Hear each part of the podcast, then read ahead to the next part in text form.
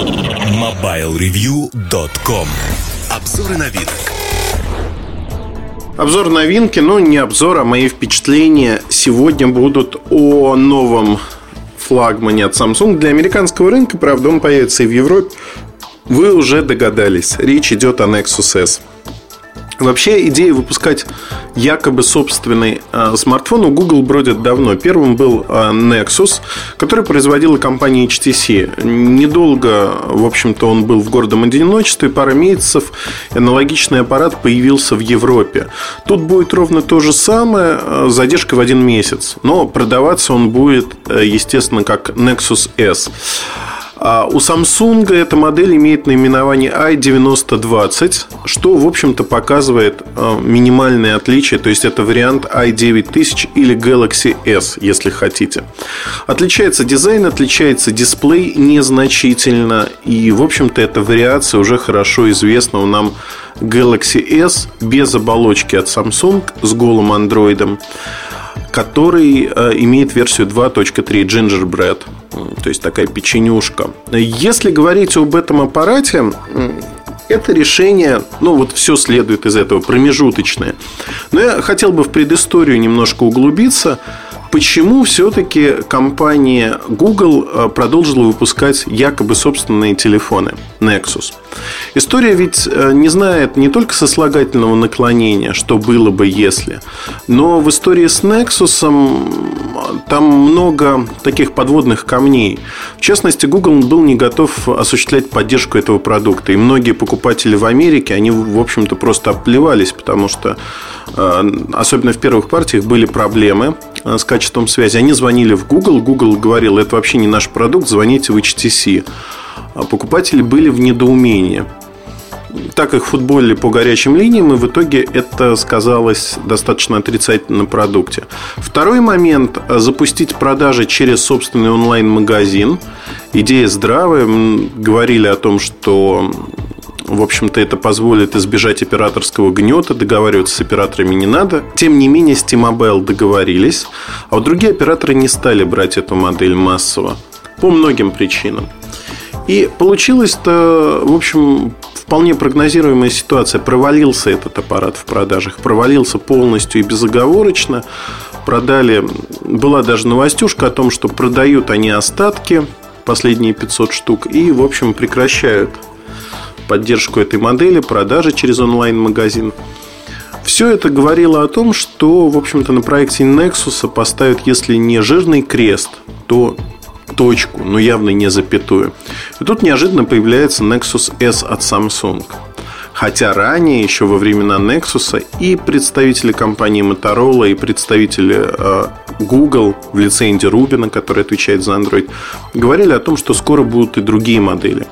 В частности, я знаю из внутренних источников в Motorola о том, что Milestone, некая версия Milestone второго готовилась стать Nexus 2.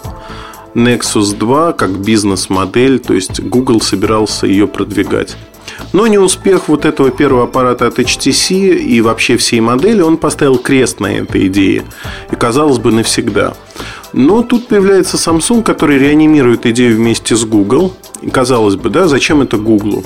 Зачем это Samsung, понятно, потому что HTC это такая любимая жена, которая получает доступ к последним версиям Android чуть-чуть быстрее за счет того, что вот производили тот же Google Nexus. И э, Samsung хотел ровно того же. Более того, Samsung готов осуществлять поддержку Custom Care в США, и это нормально. Продукт появляется там 16 декабря в продаже. А Best Buy еще несколько сетей. И второй момент, Samsung готов выпускать версии, что называется, для всех. А удивительная история, удивительная тем, что фактически Samsung взял на себя многие функции Google и собирается продвигать этот аппарат. Для них это в какой-то мере престижно для Samsung. И, в общем, свою игру они сыграли. Что в этой версии э, Galaxy S, по сути, отличается? Ну, первое, о чем говорят, контур э. То есть дисплей с искривлением. Искривление не очень большое. Он такой впуклый, если хотите то есть э, кривизна вовнутрь направлена, и прикрыт стеклом. Дисплей 4-дюймовый, это Super AMOLED. То есть вот за этими маркетинговыми изысками, как назвать изогнутый дисплей, а, забыли даже назвать технологию, по которой он выполнен. Безусловно, это Super AMOLED 4 дюйма, 800 а, на 480 точек, ну, 800, да? Я, я вот путаюсь в разрешении там все время. Но вот то же самое разрешение, что у Galaxy S, одним словом. 255 точек на дюйм, это посчитали в Samsung таким образом. Вот, знаете, тоже забавно достаточно. Как только iPhone стал указывать количество точек на дюйм, все другие производители кинулись показывать этот параметр, плотность точек на дюйм. Хотя, на мой взгляд, это, в общем-то, вещь такая забавная и ненужная, и, ну, абсолютно косвенный показатель, который не особо-то и нужен. Но маркетинг в работе, маркетинг э, показывает людям, что покупать, что вот это лучше, потому что там больше точек на дюйм, а вот это хуже. Хотя в реальности многое зависит не только от а, технической реализации а, типа экрана, но от программного обеспечения. Тут а, читал сравнение на GSM арене, которые бездумно перепечатали некоторые издания и а, блогеры, назовем их так. А, там вообще забавно достаточно. Ну, пользуясь случаем, хочу сказать, вот технология Pentile утверждается некоторыми горячими головами о том, что количество точек а, на экране, видимое пользователю, меньше, потому что субпиксели формируются там не из трех точек, а из двух, условно говоря. Знаете, ну, у меня вопрос возникает сразу такой. А кому какая нафиг разница, как формируется конкретная точка на экране? Ну вот вдумайтесь, да, на минутку. Субпиксели – это не пиксели. Субпиксели – это то, из чего формируется сам пиксель, точка на экране. А количество точек там равно заявленному разрешению. И, в общем, на этом вопрос можно считать закрытым. Но а, помимо экрана здесь, а, если говорить про i9020 Nexus S, а, в общем-то изменений аппаратных не так много. Появилась поддержка Near Communication, NFC. Эта технология, она пока, ну, как бы на старте последние несколько лет. Мы ждали, что в восьмом году появятся аппараты и стартуют в девятом, в десятом, но все упирается даже не столько во внедрение этой технологии такие радиометки, если хотите, и возможность оплаты с телефона чего-либо а, в инфраструктуру. То есть нужны сами метки, помимо меток нужны терминалы, которые способны считывать их. И в 2011 году iPhone 5 получит эту технологию. На Android она становится стандартной для большинства телефонов, которые несут Google Experience. А, Android 2.3 Gingerbread поддерживает эту технологию. Ну и получается достаточно скажем так, забавненько. Посмотрим, как будет развиваться технология. Явно, что пойдет по нарастающей. Вовремя ее вводят а, в Android.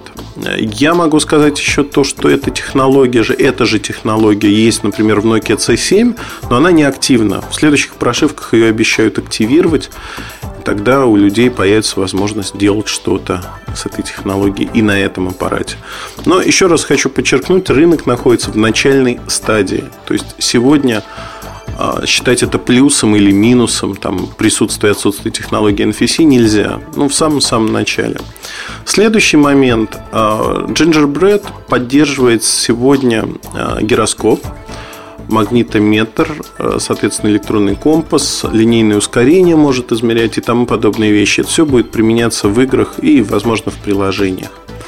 Появились эквалайзеры стандартно для 2.3, то есть э, музыка настраивается под ваши запросы, эквалайзеры настраиваются как вам хочется.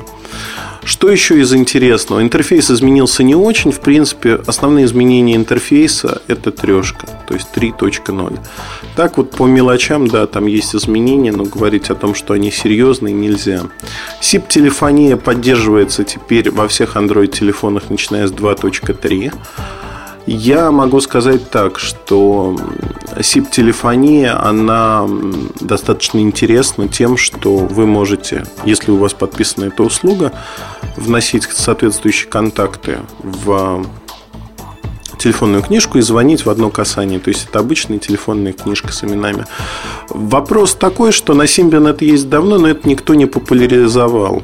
И вопрос-то в том, как Android и позже iPhone будут делать популярной эту функцию. Я думаю, что они как раз-таки возьмутся за это. Основной недостаток не в технической реализации, она у всех примерно одинакова, а в том, что никто не популяризовал функцию, не дал возможности ей развиться.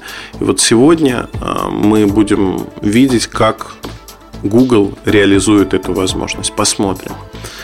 Из других моментов, наверное, вот то, что может быть интересно конечному потребителю, ну, упоминать там иконки, отдельные приложения не буду.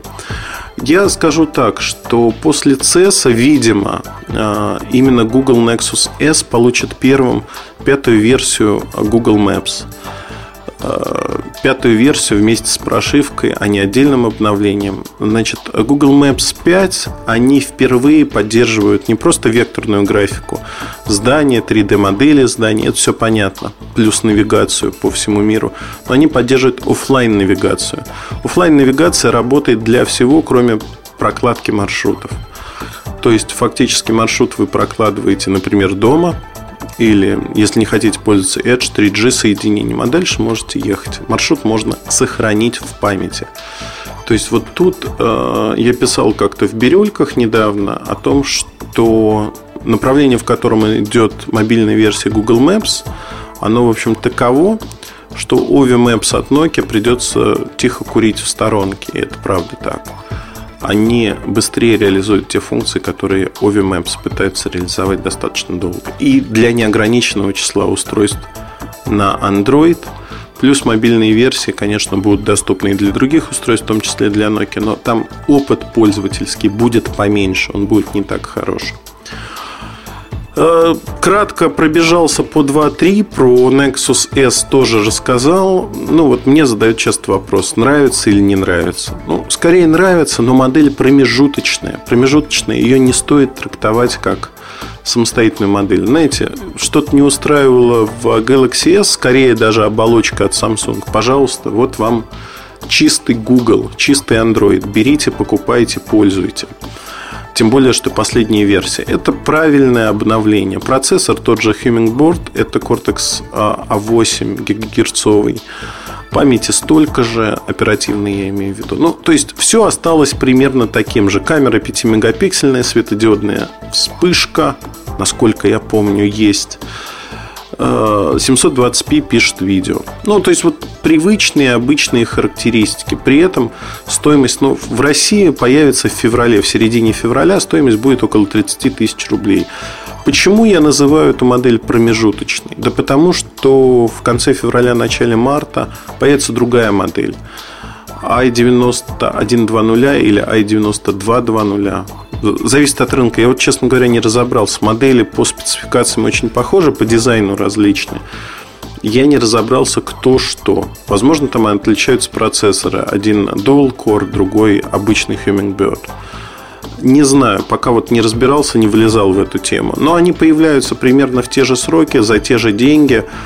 И получается, что Nexus S, в общем-то, модель для Америки в очередной раз. Хотя в Европе и в других странах, в том числе в России, будет уже замена, другой флагман от Samsung. Вот такая история. Ну, аппарат достойный, аппарат интересный. NFC, ну, не знаю, кому-то понравится, кому-то нет, но пока это в большей мере игрушка.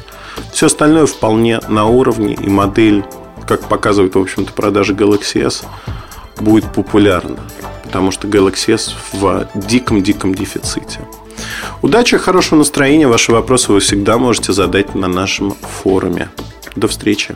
MobileReview.com Жизнь в движении.